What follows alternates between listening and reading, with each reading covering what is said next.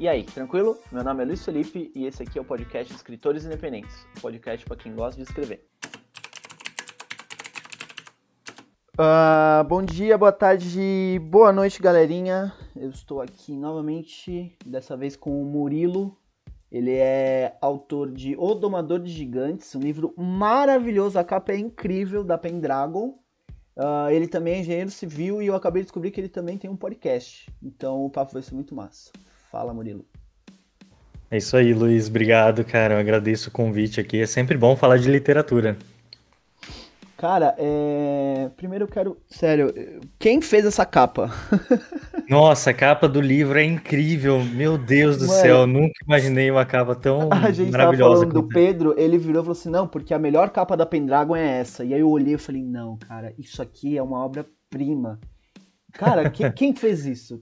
Quem fez foi a capista da Pendragon, chamada Mariana Teixeira. Hum. Ela fez várias outras capas e a minha foi a primeira nesse estilo, assim, que ela fez. Na verdade, ela fez uma outra, é, chama, do outro livro chamado Ravengard, que eu me inspirei naquela capa para fazer essa, que é com fundo branco e ter uma forma de alguma coisa, um animal tal, é, que se destacasse, né? Uhum. E daí eu falei, olha, Mariana, é, eu pensei em umas cores meio, meio quentes para ter uma no, um incentivo assim de, um, de uma aventura, né?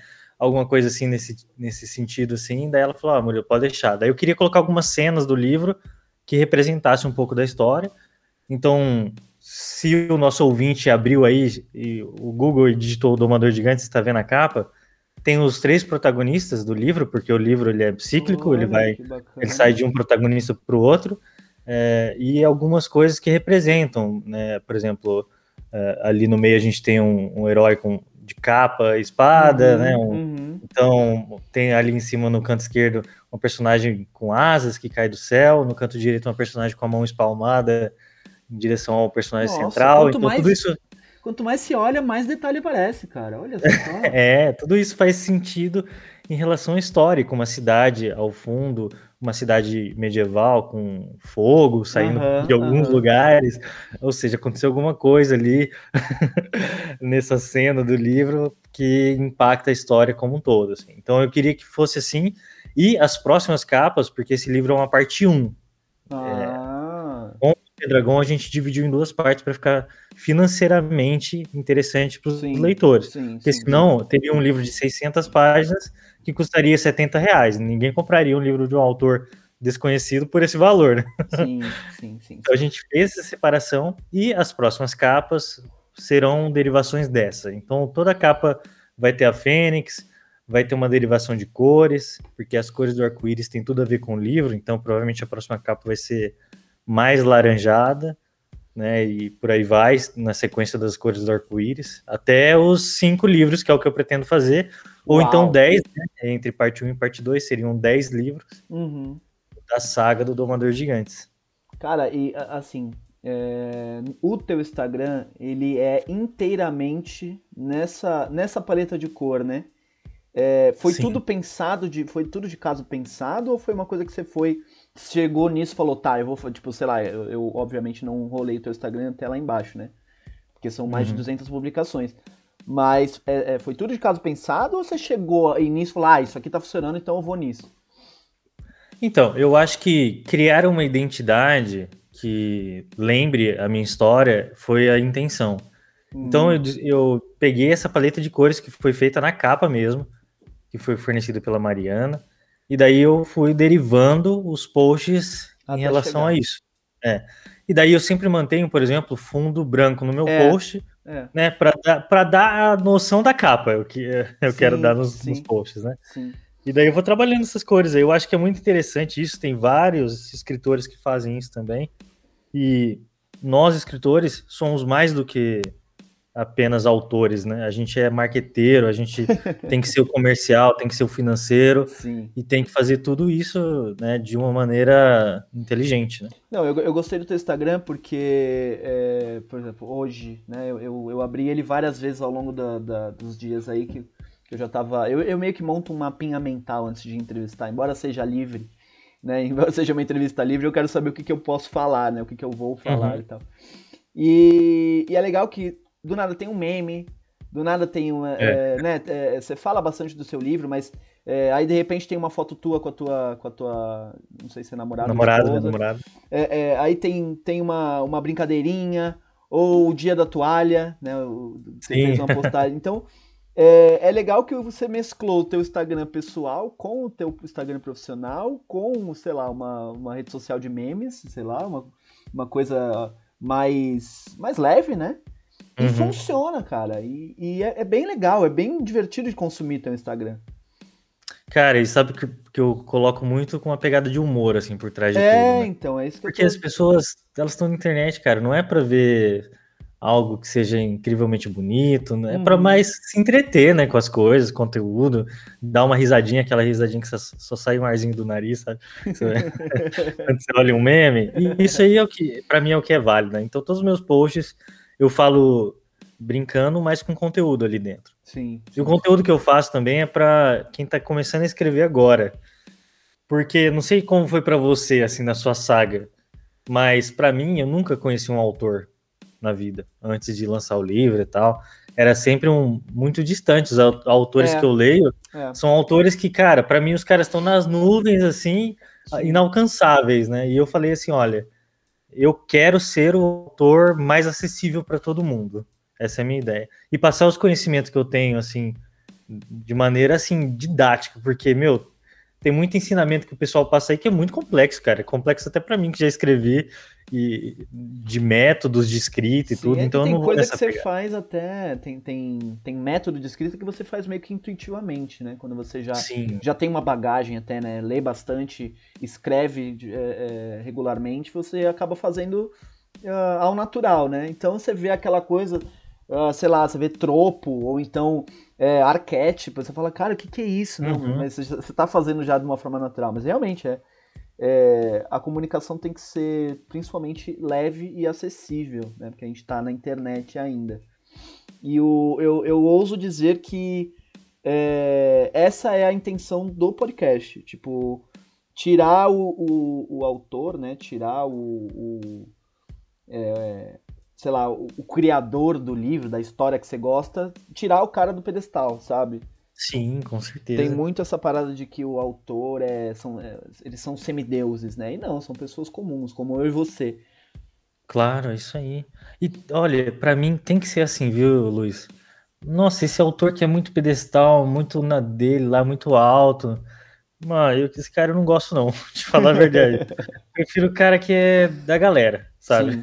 Sim, sim. que conversa, troca ideia e tudo. Eu já falei eu isso acho... aqui diversas vezes, mas eu, eu vou sempre repetir que o que o, o, autor brasileiro, né, que eu mais me espelho é o, o Eduardo Spor, inclusive um beijo Eduardo Spor, vem pra cá, por favor. É... Nossa, seria, seria incrível. seria Me irado. chama, Luiz. Pelo amor de Deus, assim, cara. O Sport, é, nas redes sociais, quando alguém marca ele, ou quando alguém, né, é, é, enfim, comenta sobre as coisas, ele, ele vai e responde. Uhum. Eu acho muito legal isso, a presença que ele tem na rede social. Obviamente que ele, eu acho que ele entende a presença que ele tem, porque é a rede social que, que alavancou ele, né? Se não fosse o YouTube e o Facebook, ele não seria nada, né? Verdade. Mas eu acho muito legal isso, porque você pode estar tá zoando, você pode estar tá falando bem, você pode estar tá falando mal, ele vai lá e, e re responde. Eu acho isso muito massa, eu acho que todo mundo devia ser assim. Com certeza, cara. Com certeza. E outra, a gente, sendo assim, a gente consegue incentivar mais pessoas a escrever. É. E a gente começa a fazer com que a literatura brasileira ela fique mais reconhecida, né? Sim. Porque eu, eu, cara, que livro nacional que eu conheci antes de eu me enveredar nessa história de tentar lançar o meu? Nenhum. O autor Poucos. provavelmente está morto. É, e os livros, assim, dos autores mais incríveis, igual o Eduardo Spohr, outros autores, assim, que são muito best-sellers, aí é Sim. de conhecimento popular geral, né? Sim. Mas depois que eu ingressei na Pendragon, na editora, nossa, passei a conhecer uma galera muito incrível que tem é aí, é fazendo livro, desenvolvendo, e livros assim que, ah, eu não gosto de falar isso, mas realmente existe isso. Não ficam atrás de livros internacionais. Uhum, uhum. Né? Se ninguém falar assim, você não lesse o nome brasileiro, você ia achar que é um livro internacional que você está lendo. Eu sei que existe essa é, a gente paradigma. Tem esse, é, a gente tem essa, esse viralatismo quase, né? A gente tem. tem. Mas está mudando, pelo menos. Olha, pelo menos os meus seguidores lá, muitos deles vêm para mim falando: olha, Murilo, comprei o seu livro para incentivar a literatura nacional, para ler um autor nacional, para eu ver se eu gosto, para eu comprar mais de outros. E eu falo assim: meu, esse é o leitor que eu quero, sabe? Sim. Cara, e, e a, a, a, a, Pendragon. É Pendragon ou é Pendragon? Eu já vi muita gente falando sei. Pendragon e muita gente falando Pendragon. Eu não sei. Alguns falam Pendragon, já ouvi também. Então, acho que cada um fala do jeito que quiser. Bom, então, a Caneta Dragão, ela. é, tanto a Pendragon quanto a, quanto a, a Dark Side, é, eu acho que pela qualidade das capas. Da, pela qualidade do serviço que eles oferecem, né? Porque a, a, a Dark Side tem um, um, nicho totalmente diferente da Pendragon, mas, mas eu consigo ver uma, um, um ponto em comum que, assim o trampo artístico e gráfico deles é, é sensacional. A diagramação. Eu tenho um livro da, da, da, Dark Side aqui, eu tenho um da Pendragon também. E, cara, é, é de uma qualidade absurda. E eu acho que isso é, dá essa, essa ideia de que, nossa, isso aqui é um autor internacional. Mas não, cara, a qualidade da coisa.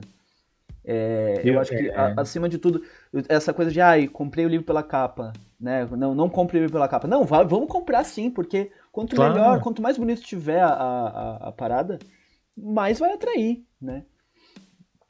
Eu, é, eu... Muitos dos livros se vendem pela capa, isso não tem problema sim, nenhum, porque sim, sim. às vezes pela capa só que você vai encontrar uma história maravilhosa para você conhecer. Sim. Eu, eu, cara, eu pago um pau pra, pra Pendragon e pra Darkseid. Eu tô citando a Darkseid também porque são duas, duas editoras grandes que acho que meio que trilharam um caminho parecido, né? Eu é... adoro a Darkseid. É, cara, a Darkseid. Os livros mais bonitos que eu tenho é dela. Sim, sim, eu também. É, mas eu, eu, eu, cito a Darkseid junto da Pendragon, porque eu, eu conheci as duas meio que juntos, assim. E, e eu vejo as duas meio que é, saindo dessa, dessa pira de editora tradicional é, ina, inalcançável. Claro. Nossa, Pendragon, ela tem um, ela abre as portas para todo mundo que tem seu original, Sim. que quer fazer com eles. Sim. É lógico que eles vão cobrar um preço, tem um contrato, que para mim eu vejo que é algo acessível, tá? O, é, tem gente que faz financiamento coletivo para isso. Uhum. A pré-venda do livro ela dura 60 dias.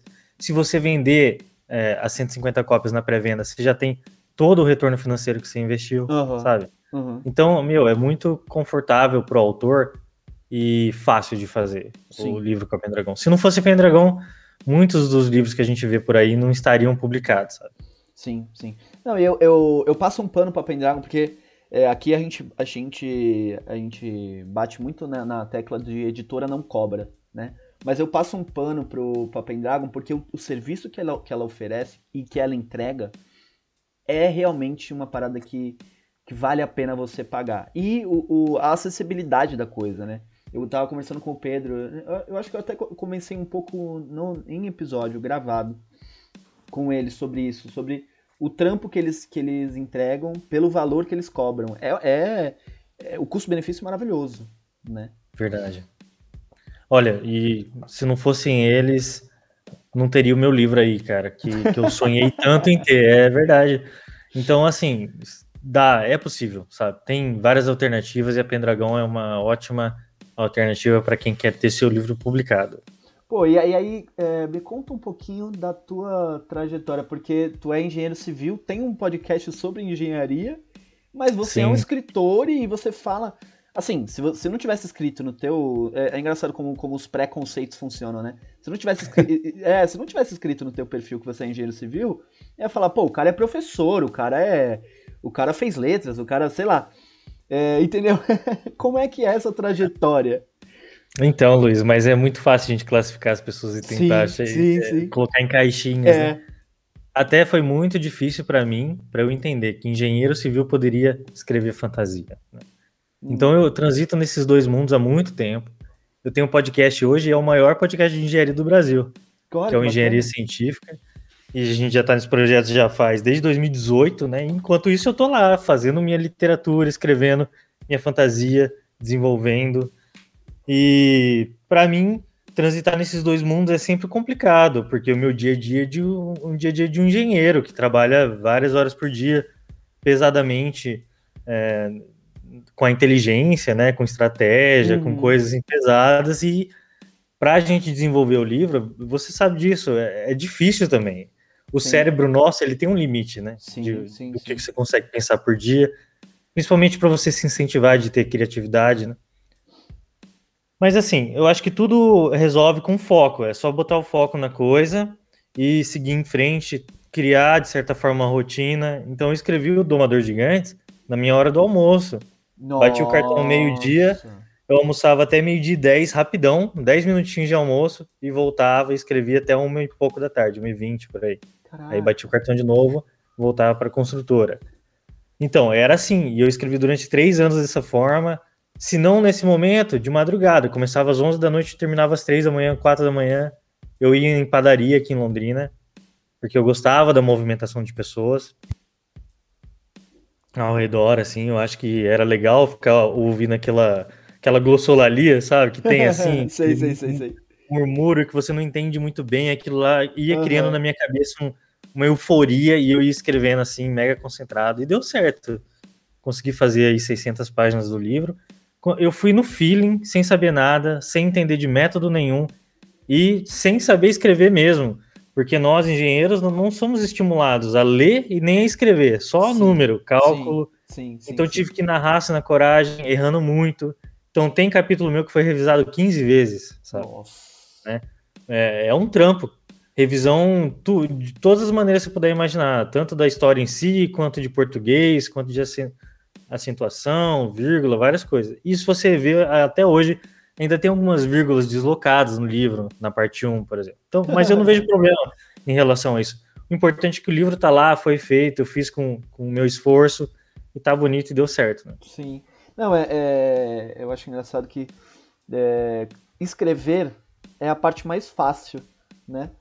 É, cara, eu acho que o pós, o pós-escrita é o pior de todos, assim, de você revisar, de você entender como é que está sendo construído, é, o que você quer entregar, se, se, se você está passando a mensagem direito, o pós-produção, né, tipo, diagramar, revisar, revisar gramaticalmente, né, ou então revisão crítica se o seu livro é político, algo do tipo, né, Cara, é, é, é, eu acho que escrever é realmente o mais. Uh, não diria simples, né? Porque também demanda muita coisa, mas é, eu tenho um prazer enorme em escrever, mas o, o, o pós-escrita para mim é, é angustiante. para mim também, com certeza. E, e... aí, nessa, coisa de, da, da, engenharia civil, você, você vê um, um, dois Murilos ou você consegue conciliar é, você acha que a, a, criação que você tem na engenharia civil é a mesma que, que você tem na literatura? Ah, é muito diferente, né? A engenharia civil é muito rígida, muito rígida mesmo, com tudo, assim. Uhum. Com uma extrema formalização do jeito de se vestir, dos seus pensamentos, do que você tem que falar em, em vários momentos, né? Você tem que ser muito formal, muito uhum. político né? Eu, eu, trabalho assim, não trabalho dentro de uma construtora, trabalho hoje com inovação aqui em Londrina, o que me dá um pouco mais de liberdade, de criatividade. Eu acho que o livro me proporcionou muito isso também, de eu conseguir é, me educar em criatividade para eu ser criativo o suficiente para hoje estar tá trabalhando com inovação aqui olha, na cidade de Londrina. Que bacana. É. Então, assim, olha só que legal, né? A literatura me puxou para um lado e com certeza a engenharia ela me proporcionou dentro do livro, eu usar muito a minha lógica, meu pensamento lógico, de tudo fazer sentido. Né? Porque, hum. diferente da hum. realidade, tudo no livro tem que fazer sentido. Né? Sim. Sim. então, é, então, a lógica, é, é para mim, é o maior trunfo do Domador de Gigantes. É, é aquele que você vai ver que tudo tem um porquê, tudo está encaixado em algum momento. É lógico, como a gente fala de um livro 1, parte 1, tem coisas que vão ficar em aberto. E tem gente que não gosta disso, viu? Tem gente que fala assim: ah, Murilo, eu queria um final fechado, ou queria. Você traz personagem e depois leva ele embora e não vai para lugar nenhum. É lógico, é uma saga, né? Não é um livro sim, só. Sim. Cara, eu tenho uma. Eu, eu, eu tenho um, um, receio gigantesco, assim, com sagas. Porque, principalmente quando você está começando a fazer. É, começando a escrever ou, ou se lançando no mercado, porque você evolui conforme você vai escrevendo. Não, então, tipo. É, pode ser que assim, o seu primeiro livro seja uma merda, mas o segundo, o terceiro sejam ótimos. Então você pode acabar perdendo leitores. Porque o teu primeiro ah, livro você já não tá. Você, você, ainda não tava com aquela qualidade. Sabe? Então eu, eu tenho, eu tenho um receio com sagas. Ah, mas isso aí é, resolve na edição depois. Faz uma segunda edição do livro. É isso. Ah, se Tolkien fez isso com o Hobbit, cara, sim. como é que a gente não vai fazer sim, sim, com o nosso livro? né? Cabe ao editor nosso depois também falar: olha, muda isso aqui, altera isso aqui. Eu já alteraria algumas coisas da parte 1 que eu lancei, hum. né? Mas se não tivesse a parte 1 aí, eu não, não teria leitores, seguidores. Sim. Então, eu não mudaria nada do que eu fiz. E com certeza, essa palavra que você disse, evolução, ela acontece. A gente vai amadurecendo com o tempo, a nossa escrita vai mudando, porque a gente vai treinando, é igual correr uma maratona. Quanto mais você treinar, melhor você vai ficar. Né? Sim. Em algum momento você vai conseguir correr 42 quilômetros, mas para isso você tem que começar a correr no 4, uhum. 5. Tem dia que você não vai correr nenhum, e por aí vai. É assim a escrita. É assim uhum. esse processo nosso de de ter um livro aí publicado e depois no segundo você melhora. Muita gente falou assim, ah, Murilo, falta. Seria interessante. Isso que é legal, o feedback do, dos leitores, né? Hum, bacana. O pessoal pedindo, ah, seria legal ter um glossário, seria legal ter uma árvore genealógica para eu entender é, as famílias do livro. Seria legal você colocar no final, assim, um, uma explicação de quem é cada personagem, sabe? E isso é muito massa, meu. Daí só por causa do livro estar tá publicado que eu consigo ter essas ideias também, esse feedback legal. É, e seria legal lançar, tipo, é, numa segunda edição, né, como você disse, lançar um compêndio lá no, no final do livro, com todos esses... Porque você coloca é. algumas coisinhas no teu Instagram já, né? já tem umas... Uhum. Né, é, uns detalhes a mais, assim, eu não sei se são detalhes a mais, mas eu vejo ali no Instagram como um bônus, né? É um bônus, cara, é um, é um, uma continuidade de conteúdo Sim, no Instagram. tem toda uma produçãozinha, uma arte, um negócio. Eu acho, nossa, eu acho muito legal. É, então, é, é, sei lá, eu, eu acho legal é, esse, esse conteúdo. Quando você entra num, no Instagram literário, com, que é uma saga consolidada ou não, e tem esse negócio, sabe? Um Instagram que eu gosto muito que é o do Rodolfo. Eu já falei dele várias vezes, ele não vem aqui porque ele é envergonhado. E o mais o Instagram dele é maravilhoso, porque tem assim, ele ele abre aquele leque de, olha, isso aqui pode acontecer, isso aqui é assim. Eu acho muito legal. Pois é, e olha só de quantas maneiras a gente pode divulgar nosso livro, a nossa história. Muitas, a gente pode falar dos personagens, pode expandir um pouco mais do universo do que está no livro. A gente pode falar do mapa, por exemplo, pode falar do processo de escrita nosso que a gente fez, do que a gente não sabia enquanto estava escrevendo, do que a gente soube depois. Sim. Né? Então, nós, autores, temos uma gama enorme de material para fazer divulga divulgação do livro. E tem muitos autores que eu vejo que a pessoa hum, meio que não entende ainda o que, que é ser influencer, sabe? Tipo, ou é, vai para um caminho assim de só postar foto do, do rosto, por exemplo, sabe? ou só postar foto da capa do livro, quando que as pessoas já conhecem a capa do livro, é, já conhecem o rosto é, do autor. É. E o conteúdo que está na cabeça desse autor. Sim. Eu acho que esse é o mais rico. Eu acho que essa é a é o ponto de virada da literatura nacional, cara, porque a gente, eu, eu pelo menos, né, com o podcast principalmente, tenho visto produções assim, livros de uma qualidade tão incrível. Só que aí é, a pessoa ou, sei lá, não sabe se se vender na internet ou não tem essa pegada de, de, de produzir um conteúdo com qualidade, né? É, só que, cara, hoje em dia com as ferramentas que a gente tem, é, o Canva, uh, até o próprio, o próprio, a própria plataforma de, de publicação do, do, Instagram te permite fazer tantas, tantas coisinhas, né? Tanta, tanta, criar com tanto esmero os, os, os seus conteúdos que, cara, é, a pessoa que aprende a fazer.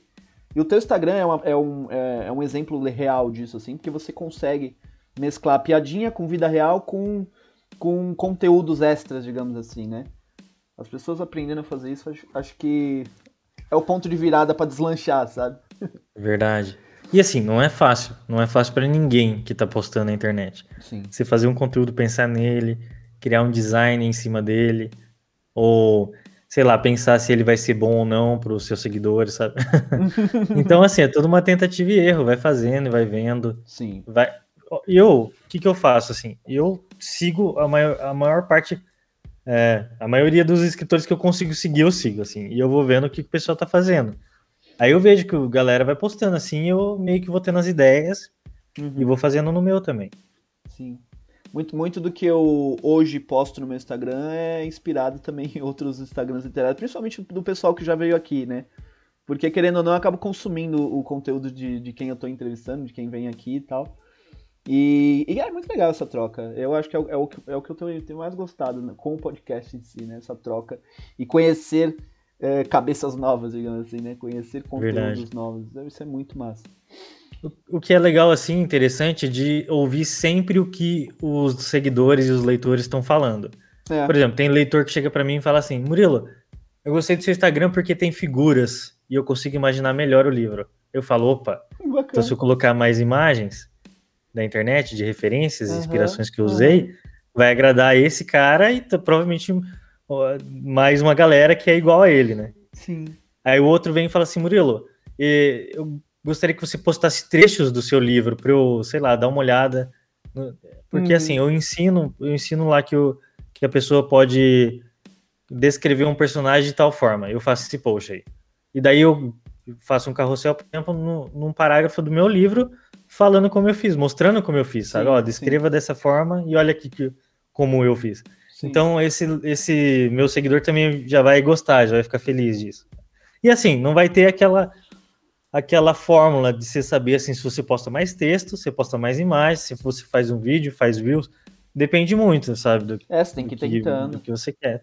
E outra, vai tentando e fazendo, meu, e eu não, não olho nada de, de feedback, assim, esperando alguma coisa, sabe? Eu vou postar e não, não quero falar assim, ah, esse, esse post deu 200 curtidas e o outro meu deu 300.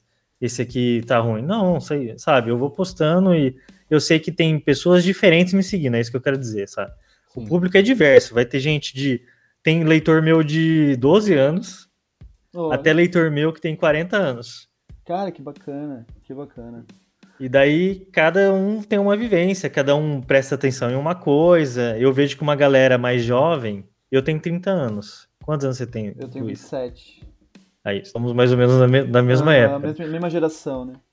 Tem uma, uma galera um pouco mais nova que a única, a única, não vou dizer assim, a, a parte que eles gostaram do livro foi os relacionamentos Olha. entre os personagens e ficar pensando assim, ah, eu chipo personagem tal com tal, né? E relacionamentos homoafetivos, principalmente hoje em dia. Sim. A maior demanda que eu recebo hoje de pergunta é se o livro tem é, um relacionamento homoafetivo, uma figura dessa, sabe? E daí, é, coincidentemente, eu fiz no meu livro, tá? Algumas coisas assim. Uhum. Então, esse, essa pessoa fica feliz. Mas olha só, e aí um, um público que eu vejo que é mais velho, ou da nossa idade, ou um pouco mais nerd, já gosta das criaturas que eu faço, da mitologia, da magia que existe, se aprofunda Sim. mais no core da história em si, sabe? Então, meu, é, cara, a gente tem públicos diversos, né, lendo nossas obras. Sim. Cara, eu, eu assim, eu, eu consumo muito internet, embora hoje em dia menos do que era, sei lá, uh, cinco anos atrás, mas é, eu vejo que a gente chegou num ponto da, da criação de conteúdo, né, é, que Hoje em dia você, você cria um, um conteúdo que você gosta, né? Você tem. É, a não ser que você seja um influencer ou algo do tipo, mas quando é um conteúdo artístico, né? Você cria o conteúdo que você gosta. Só que você acaba tocando pessoas que você nem, nem sabia como, né? Eu, eu sigo é, um cara que eu seguia 10 anos atrás, que é o Lucas Inutilismo, não sei se você conhece. Eu seguia ele antigamente Conheço. pra, tipo, rir das merdas que ele fazia. Hoje em dia eu, eu sigo ele por causa da, das músicas que ele faz. Então, o, é, o conteúdo dele evoluiu de uma forma que é, hoje, hoje em dia eu consumo ele pela arte, né? E eu acho que a gente tem que, tem que entender que o livro, querendo ou não, é uma arte, é um, é um produto, né? É, e isso aí. Diversas pessoas vão, vão consumir. Tu, tu, tu enxergou isso assim desde o início? Porque, pô, você colocou uhum. relacionamento homofetivo, você tem. A sua capa é muito comercial, né? Uhum. O, o, teu livro, ele, ele conversa legal com a nossa geração, né? De, sei lá, 25, 35, mais ou menos. A geração cresceu com Tolkien, né? Sim. Não, não, não foi nada assim nesse âmbito. Eu fiz tudo assim, uma coisa que eu, uma bandeira que eu levanto no meu Instagram é que o livro ele é escrito pela paixão do autor. O autor tem que ser apaixonado pela sua história. Uhum. Pra ele fazer uma história boa, decente, assim. E assim, tudo que eu fiz foi de peito aberto, sabe? Foi sem pensar muito assim nas consequências é, dos, das consequências dos principais assuntos hoje em dia, sabe? A capa foi uma benção, um presente que eu recebi da Mariana também. Né? É lógico que eu adorei a capa ter ficado desse jeito mais comercial, assim. Sim. Mas nunca foi com essa estratégia. Depois que eu fiz o livro, aí eu percebi, olha, agora tem um produto e eu quero que esse produto chegue na, na maior quantidade de pessoas possível, mas não com o intuito de enriquecer, né? Eu acho que esse é até um assunto à parte, assim. Se a gente consegue enriquecer com livro, acho que tem que vender muito, tem que levar alguns anos para amadurecer tanto o nosso público quanto a nossa presença na internet, o nosso marketing, né? Mas é, o que eu quis mesmo era que chegasse na, maior, na maioria das pessoas para que elas sentissem a história do jeito que eu sinto. É isso. Elas terem contato com esse mundo maravilhoso que eu criei. Não, e você é, fala de, de, enriquecer com o livro, né? De, de ganhar dinheiro com, com o livro a ponto de uh, conseguir viver disso, né? Sim. Uhum. É, é, eu acho que esse, esse, esse é o, o grande, sei lá, o grande divisor de águas da, da literatura hoje em dia, né? Você dizer que eu vivo de livro né? O que é muito difícil hoje em dia no cenário brasileiro. Mas eu vejo que as coisas estão mudando. Uh, eu não sei se eu estou sendo otimista ou se, é, ou se é uma impressão minha de bolha por conta do podcast. Mas eu sinto que as coisas estão mudando em relação a. Quem sabe um dia você deixa de ser engenheiro e vira escritor somente. Ah, com certeza. Entendeu? Você vê assim Pô, também ou é um vislumbre? um vislumbre não, eu, cara, com certeza. E eu vou seguir sempre esse caminho de tentar ser o escritor, viver disso. Assim. Porque, cara, é um negócio que eu mais gostei de fazer na vida, foi esse livro. Eu gosto muito do podcast, é claro, né? Mas o livro é aquele negócio que dá um tesão, assim, dá uma emoção, que faz. É, me fez falar assim: meu, eu consegui produzir um negócio incrível, sabe? Né? Eu, com todas as minhas dificuldades e defeitos que eu enxergo, consegui fazer um negócio que extrapola os meus pensamentos. Melhor que qualquer então, prédio que tu já subiu. melhor que as obras que eu já fiz aí por aí. é, mas eu também sinto e eu vejo que o, o, o nosso mercado está melhorando, está mudando. Existem uma galera aí que gosta de literatura, que é engajada, que quer conhecer livros novos, que não tem preconceito com, com livros novos, que gostam da literatura nacional. E, meu, Cara, o livro vende bem, ainda bem, graças a Deus. É... E é uma consequência só de, de todo o trabalho e esforço, cara. E eu vejo isso, assim. Se um dia eu viver disso, ótimo. Se eu não conseguir viver disso, eu nunca vou parar também, sabe? De escrever, de, de publicar. Né? Além do Domador de Gigantes, tem outras histórias na minha cabeça. Eu Olha. acho que isso acontece com todos os escritores, né? que vai, vai escrevendo. E... Só que assim, o, o, meu foco. Bom, o meu foco atual é fazer a parte 2, depois já tem um outro livro de terror, não tem nada a ver com, o Domador que vem por aí. E acho que. E eu tenho uma tatuagem no meu braço que eu fiz enquanto eu tava escrevendo, que era assim, keep writing, sabe? Para continuar ah. sempre escrevendo. Acho que, que esse é o, o escritor é isso, é perseverança, continuar sim, sempre, independente sim. de feedback, independente do quanto vendeu, independente, continua, cara. É tipo aquela a Dory lá do Continue a Dadar do Nemo. Somos todos Dory. Bacana. É, aí vamos falar de, de venda, porque eu, eu já tinha visto na Pendragon, eu já tinha visto pela Priscila, porque eu sigo a Priscila também, a autora do elemento alfa, é, você e ela estão disparados, assim, vocês estão vocês estão carregando a Pendragon nas costas, né? Se não fosse vocês, a Pendragon não, não tava lucrando tanto, não. É não, porque é, é, vocês estão. Tão, eu, eu já tinha visto a postagem da Pendragon e agora eu tô com a tua postagem aberta. Dos mais vendidos de maio, né? É, ela, ela tá disparada, porque ela tem uma saga muito legal. Eu quero trazê-la aqui. Ela já tá no, no, Acho que no quarto livro. É, é, é, E tu tá lá também, cara. Tu tá lá já tem uns dois meses, três meses ali no top 5. Tem, é. é. eu realmente fiquei no, nos tops aí dos últimos meses da Pendragon. Sim. E, pô, não, mas a Pendragon ela vende bem, cara. Tem muita gente vendendo, tem muito livro bom aí. E eu, cara, nunca me vangloriei por isso, ou é, sei lá, quis subir em algum altar por causa disso. Porque, não, eu meu. Eu digo disso, eu digo. É, não, não, é, esse... Você tá junto ali do negócio, entendeu? Acho muito então, massa. mas eu acho que tem escritor que fala assim, meu, eu quero que meu livro seja o mais foda possível, ah, sabe? Tá. Não, não, nesse sentido, assim, para mim sempre foi, cara, uma gratidão, assim, por por estar tá vendendo bem, por estar tá aí nos tops. Uhum. E que legal, cara, que é, as pessoas conseguem ver esse meu trabalho como algo do jeito que eu vejo, que tem muito valor, sabe? Para mim, o livro vale, vale ouro ter o contato com essa história. E eu falo para os meus seguidores e leitores nas lives que eu faço, é o seguinte: imagine se a gente não tivesse tido contato com histórias maravilhosas como Senhor dos Anéis, como é, Hobbit, como Harry Potter, Sim. como várias outras. Como seria a nossa vida hoje sem Star Wars, sem essas coisas? Seria muito chata, meu. então que bom que eu posso proporcionar um mundo novo para as pessoas. E daí eu fico feliz quando as pessoas estão comprando, estão lendo, estão dando feedback positivo, estão gostando do livro. Cara, que, que bacana. É, eu, eu acho legal que o teu Instagram, é, é, eu, eu, vejo muita, muita, sei lá, eu, eu, tento analisar a pessoa pelo Instagram dela, mas o teu Instagram é você mesmo, é uma parada muito, tipo, alto astral e, uou, vamos, isso aqui é muito massa. é, aí voltando pro teu Instagram, eu vi um story, eu não sei se era story ou se era uma postagem, se for uma postagem eu não tô achando ela, tô procurando ela aqui, inclusive que era dos os caminhos que uh, um, um, enredo de fantasia, ou que seja, geralmente seguem, né? Então, você dá uns três ou quatro exemplos e o último... Ah, eu achei. Cara, achei, tô falando e achei.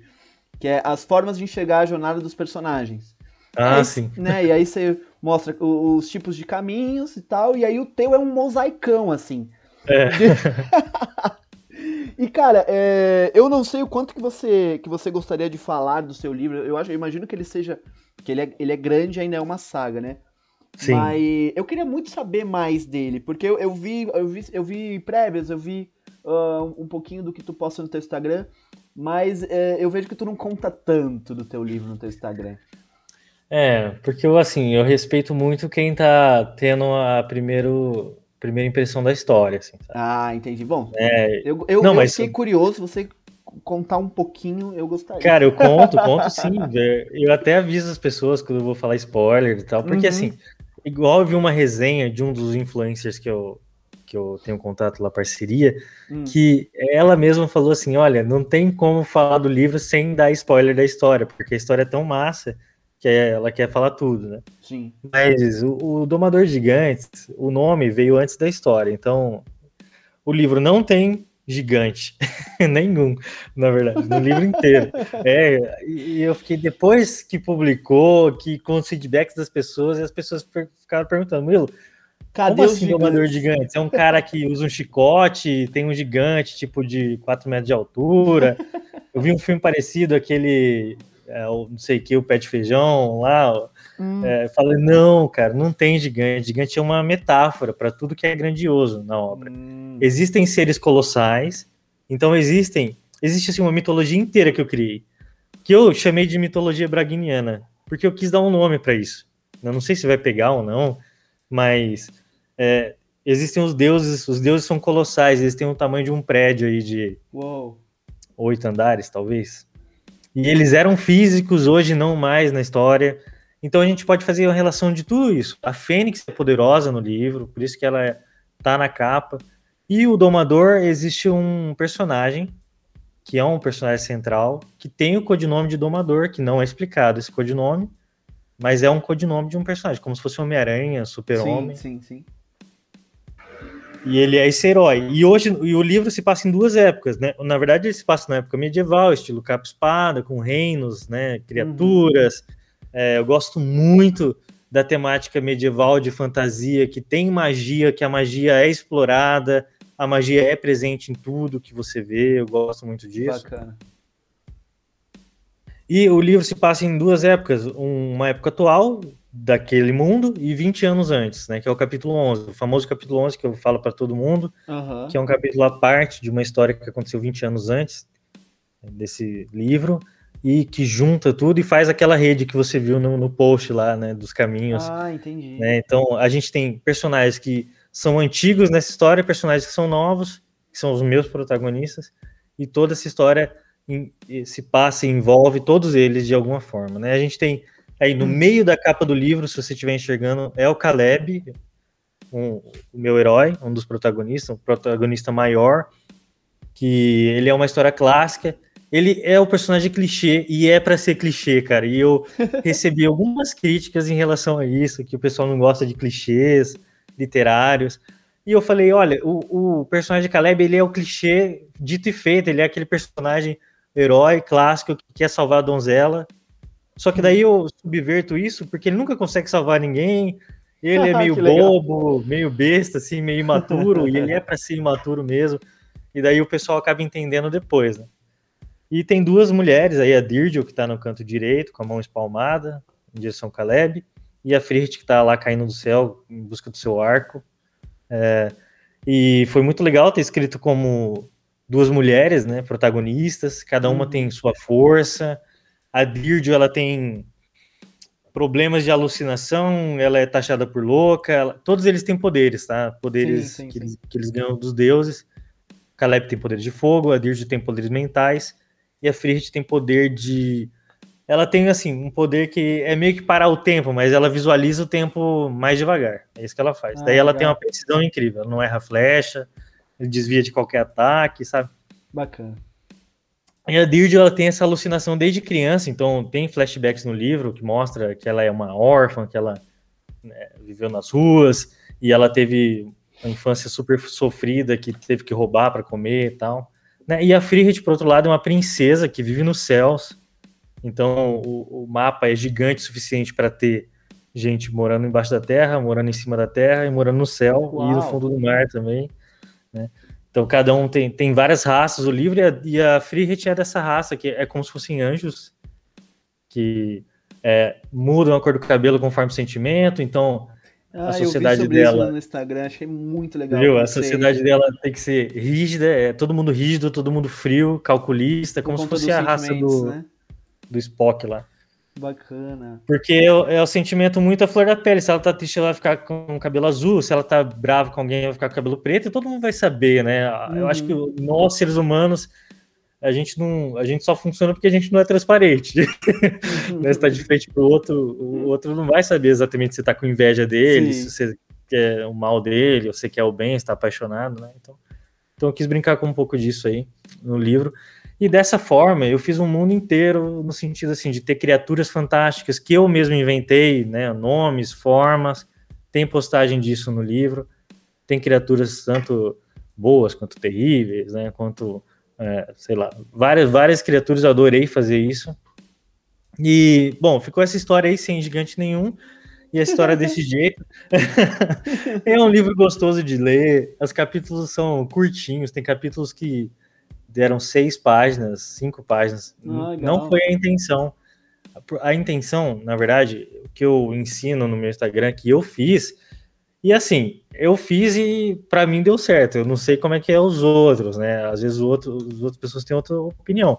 Mas o meu capítulo ele termina no clímax. Por quê? Eu quero deixar um gancho para o leitor querer continuar lendo mais. Né? Ah, Tem livro que a gente lê que passa esse clímax e cai um pouco a história e daí se começa outro Entendi. capítulo. Então tu, uh, tu faz aquele esquema de tipo um capítulo, tu, tu joga lá para cima, no outro tu já, já, já muda a coisa, já não, não, não continua direto daquilo. Não, ele continua direto, só que daí o clímax da história eu deixo ali no ponto alto e encerro, né? O clímax. Uau, bacana. Um personagem, por exemplo, personagem que morreu reaparece. Um personagem que tem um nome secreto revela. Né? Hum. Tudo isso é clímax. O personagem, sim, sim. você tá com um herói de frente para um vilão e os dois estão se atacando. Um, um, levanta a espada, o outro levanta também. Acaba aí. Eu sei que isso é meio chato para algumas pessoas, mas isso aí, para mim, deixa o gancho para a pessoa querer ler é, o próximo, saber o que aconteceu. Né? Ah, isso é muito massa. Eu, eu gosto de, de, desses clichês. Isso é quase um clichê, né? Eu gosto dessa, dessas coisas, principalmente em, em série. Uh, eu, eu, eu, gosto de ler livro que imita o formato, não o formato, né? Mas o fluxo da, de uma série. No caso, a série está imitando o formato do livro, né? Mas é dessa coisa de jogar lá pra cima e, e aí quebrar no meio, assim, sei lá, acabou o episódio, né? É, eu acho muito legal. Muito legal mesmo. Te, te, te instiga a continuar ali. Porque a curva de emoção do leitor, para mim, ela tem que estar tá lá no máximo para eu acabar o livro. Uhum. Pra eu terminar essa história. Porque senão vamos dizer assim, o leitor chega no máximo no meio do livro. Na verdade, tem um clímax no meio e tem um clímax final. Né? Mas se ele passa do clímax do meio, ele já tá empolgadinho, né? Aí ele continua lendo, vai aumentando a expectativa, ele vai ficando super empolgado. Aí eu termino ali, nesse momento de empolgação tal, porque ele tá hypado para continuar, sabe? esse, e esse famoso capítulo 11 aí é, é, é, aquele famoso capítulo, tipo, nem ferrando que isso aconteceu, é isso? É, capítulo 11 para mim é um divisor de águas. Você passa a ter contato com o universo do Domador de Gigantes depois do capítulo 11 mesmo. Hum, é. Os capítulos anteriores a esse é, que é o mundo comum, né? A jornada do herói. Ah, tá entendi, entendi, entendi.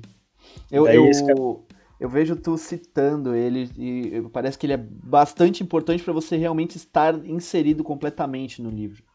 Isso. No capítulo 11 você enxerga a história como um todo. Amplia o pensamento e vai para lugares onde não foi apresentado antes. Tanto que, enquanto eu estava escrevendo o livro, e esse capítulo 11 surgiu assim do nada, foi uma, uma benção divina, assim, que, que veio, e eu escrevi esse capítulo sem saber que ele estava naquela posição 11 do livro. Olha. Eu escrevi ele à parte da história, até que achei que eu estava escrevendo outro livro.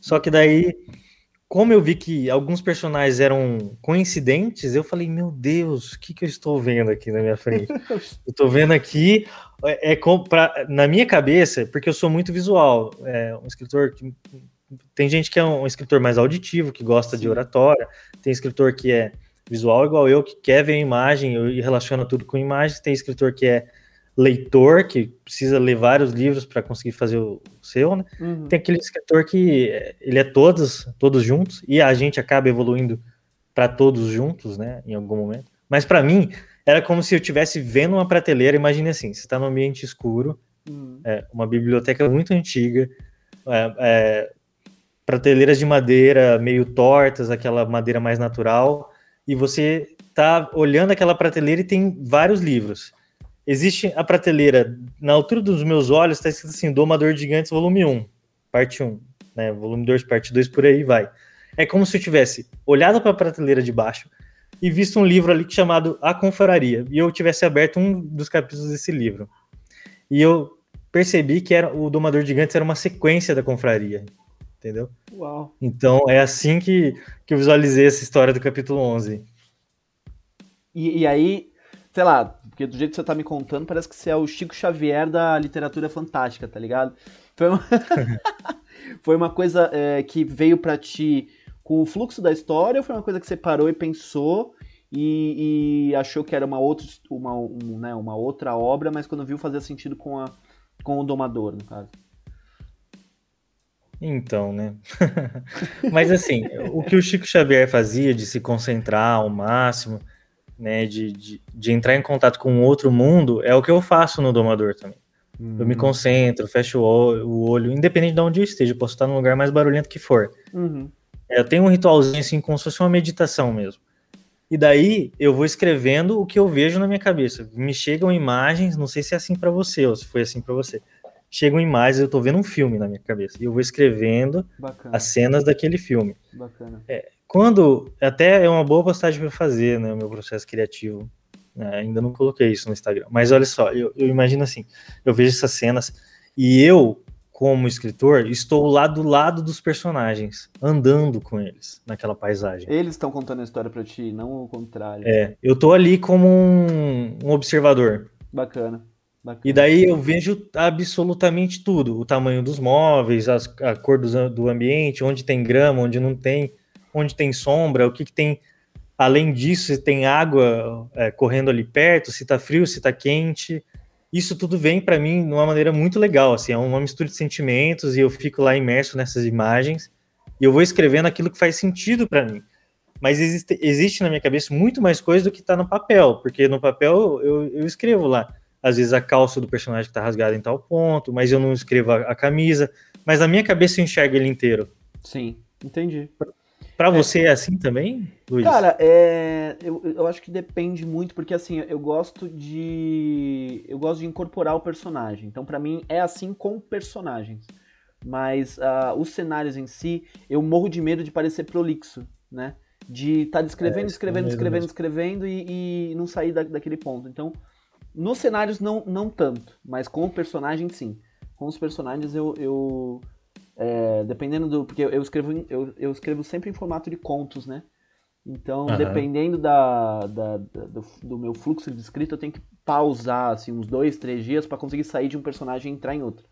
Porque senão, Entendi. quando eu vejo, eu tô escrevendo e o personagem tá com a personalidade do outro, né? Eu tenho que sair. Não, não consigo.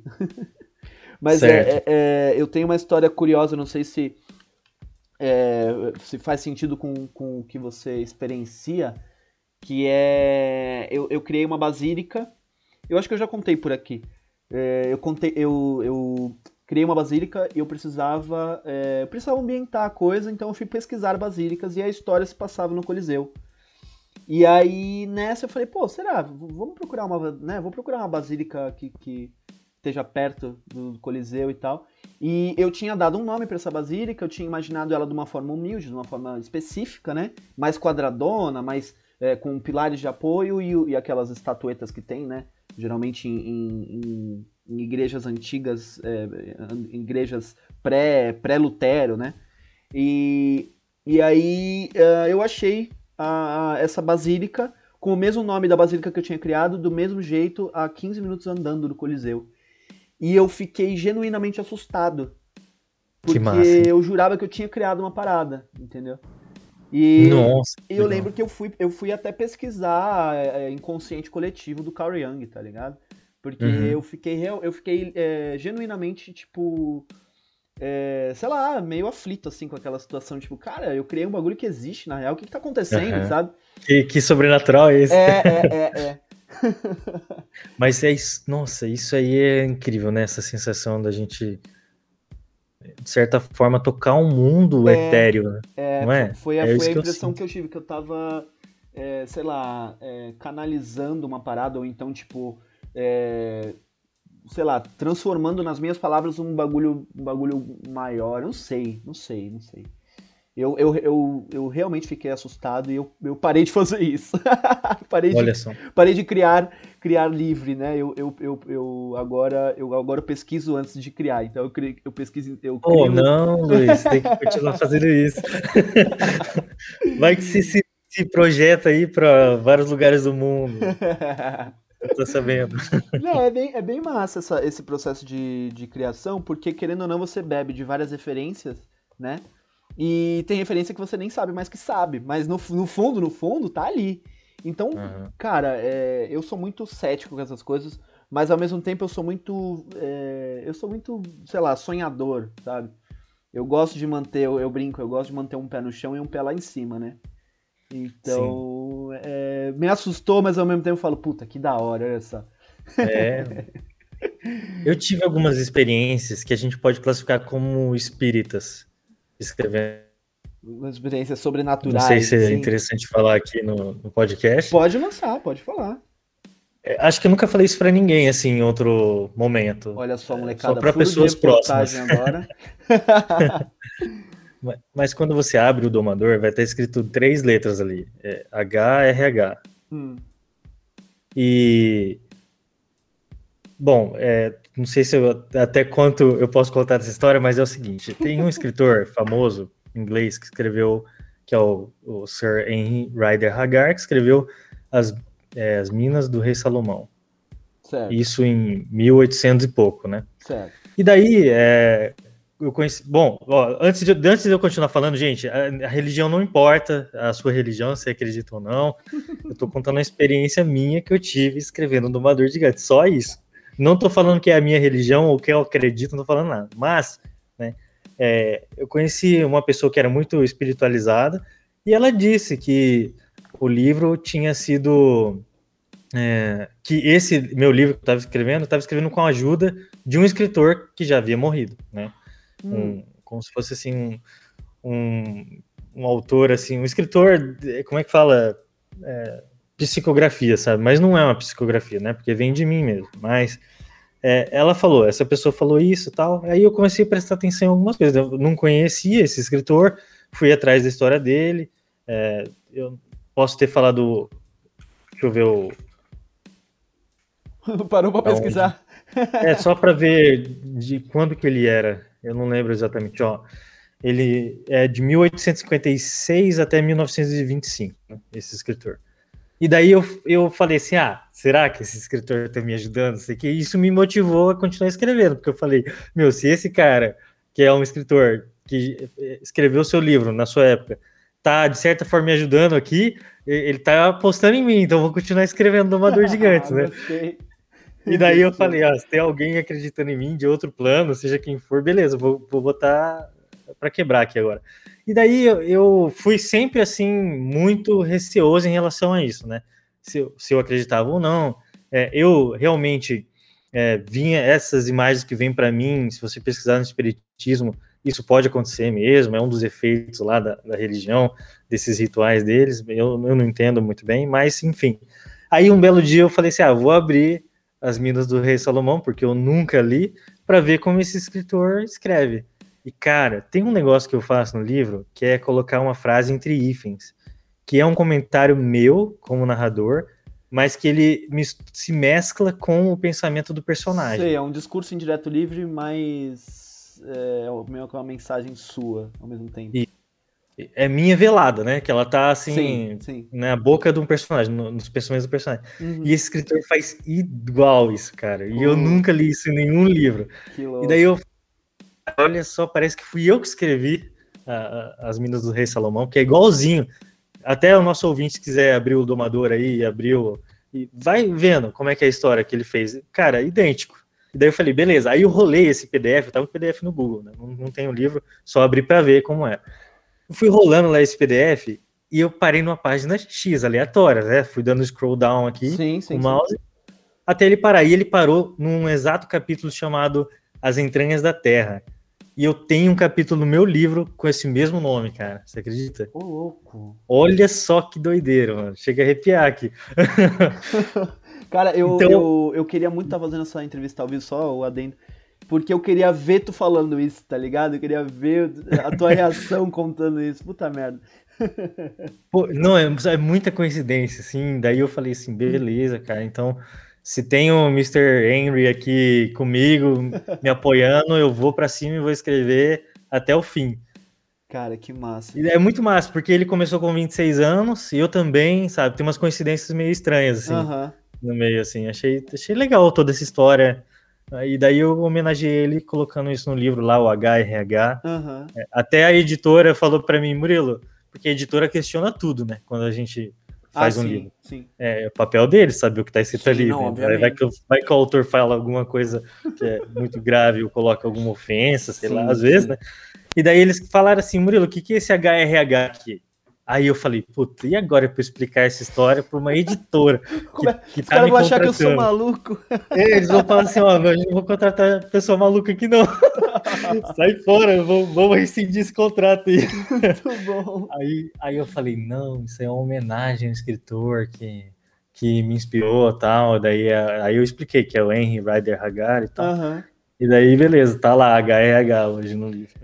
Cara, que massa, que massa mesmo eu, eu não. Eu, eu, assim, eu tenho uma, né, um, um, sei lá, ah, uma familiaridade com, com esse tipo de pensamento, né, esse pensamento esotérico, digamos assim, né.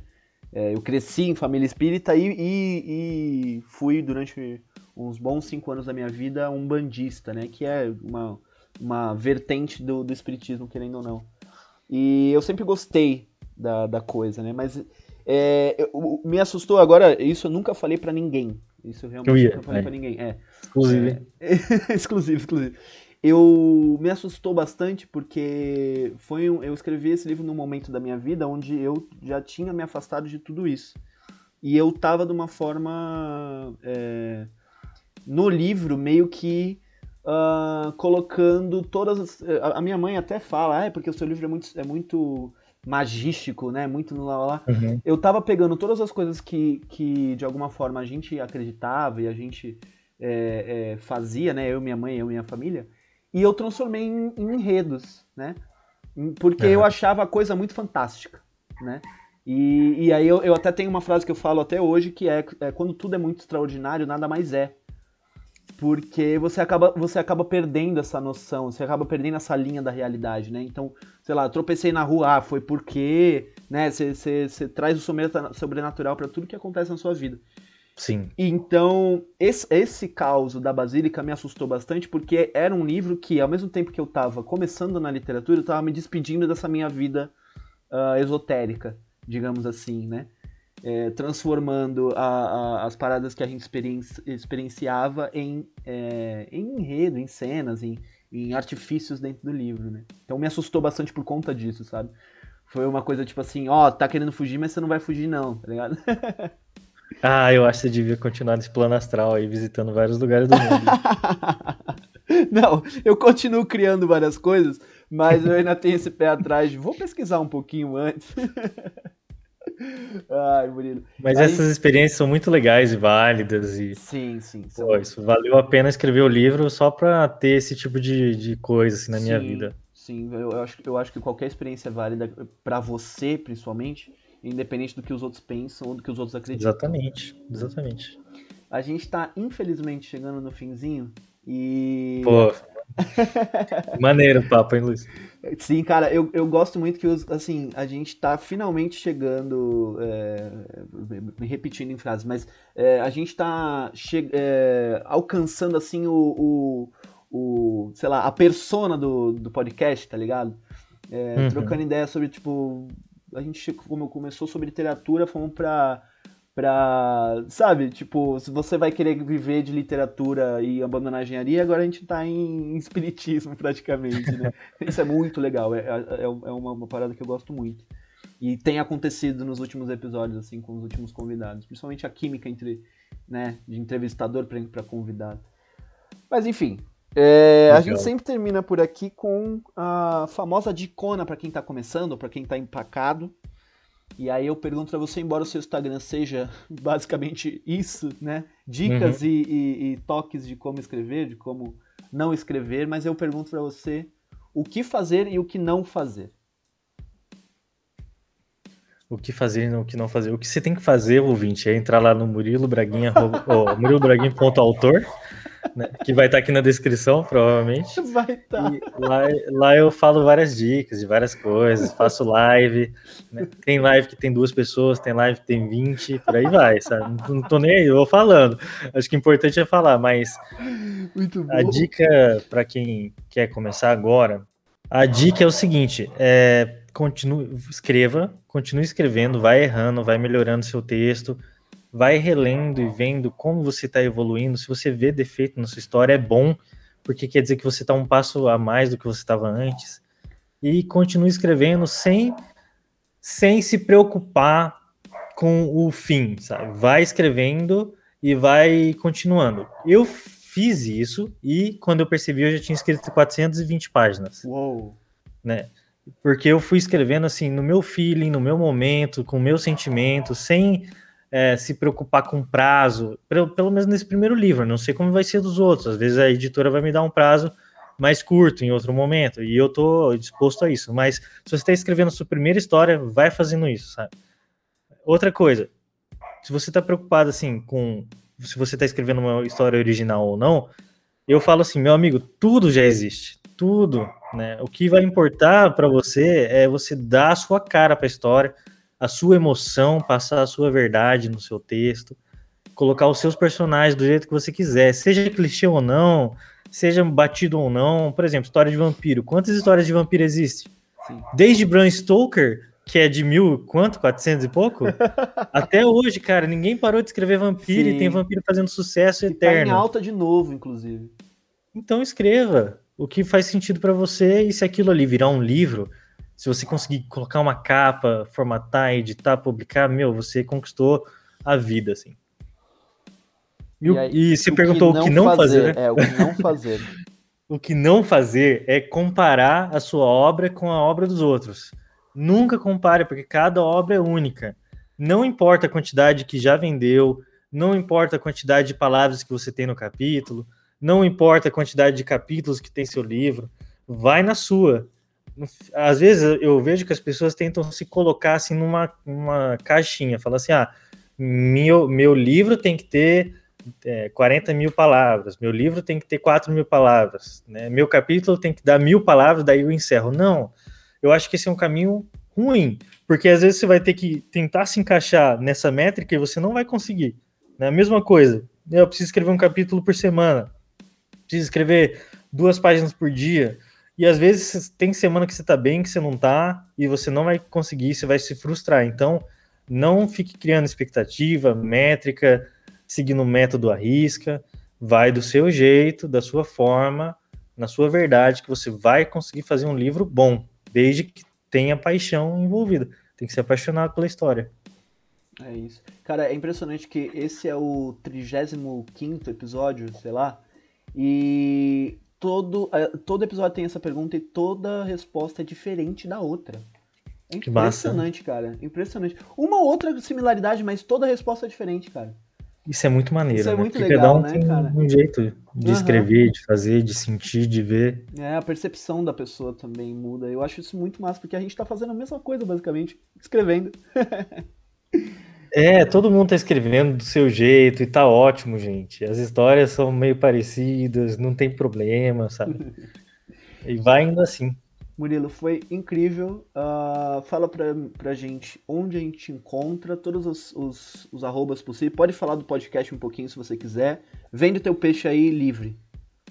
Beleza, então, gente, se vocês gostam de engenharia, de inovação, tecnologia, história, ciência, vai lá no engenhariacientifica.com.br. Esse é o meu podcast, já que eu estou no podcast, eu vou falar do meu também. Né? a gente fala de tudo relacionado à engenharia, mas com muito humor, muita leveza num assunto que tem conteúdo, mas é, da maneira mais é, divertida possível, que é a coisa que a gente não vê por aí, né, na engenharia. Bacana. e se você quiser saber do meu livro, vai lá no meu Instagram, murilobraguin.autor, ou digita aí no Google, Domador de Gigantes, você vai encontrar o livro, vendendo lá na Pendragon, na loja deles, vendendo no meu Instagram, e tem alguns outros locais que estão vendendo também, que tem um link lá na minha bio do meu Instagram que tem, tem tudo lá. Você consegue comprar comigo, com autógrafo. Você consegue comprar na Casa Bahia, você comprar não sei onde, eu não sei nem onde tem. Eu acho que eu sou o pior escritor assim para saber onde está sendo vendido, quantos vendeu, ah, como tal, não sei de nada. Dá uma colher de chá da pandemia, vai. Mas eu nem nunca fui atrás disso aí. Para mim, cara, o tanto que vender tá bom, e importante é que as pessoas estão felizes com o meu livro, a minha história. Bacana. Murilo, muito obrigado. Que você continue sendo essa pessoa alto astral, porque puta merda, que bacana. E vamos voltar outro dia para você com, com, contar suas próximas é, escritas sobrenaturais. Legal. muito obrigado mesmo, cara. Pô, cara, me chama aí mesmo quando você quiser, Luiz, que estou disponível sempre. Eu adoro fazer esse papo aqui. E se tiver mais autores aqui, me chama também, porque eu quero conhecer a, a obra deles. Eu gosto de ver, ouvir os autores falando como que foi o processo deles, eu acho sempre muito massa. Então, cara, sabe o que você faz, faz agora? Assim como o, o ouvinte também, você, assim que terminar esse episódio, tem mais trinta e tantos para você ouvir. Vai conhecer todo mundo. eu já estava ouvindo, hein? Olha, então façam igual o Murilo e vão ouvir o podcast Escritores Independentes, podcast para quem gosta de escrever. É isso, cara. Muito obrigado, Murilo. Um abraço. Valeu. E até a próxima. Até. E aí, vocês curtiram? Foi muito massa, né? Não esquece de seguir o cara lá no Instagram. É murilobraguin.autor. Sendo Murilo com dois L's e Braguin com GH. murilobraguin.autor. Segue o podcast do cara também, dá um apoio lá. Engenharia.científica. É só você pesquisar em engenharia científica aí na sua plataforma preferida que você encontra o podcast dele para ouvir mais de Murilo. Beleza? Me segue também lá no Instagram, l.f.saescritor. Segue também o Vinícius, é, Contos Selvagens, o mesmo S do Conto é o mesmo Selvagens.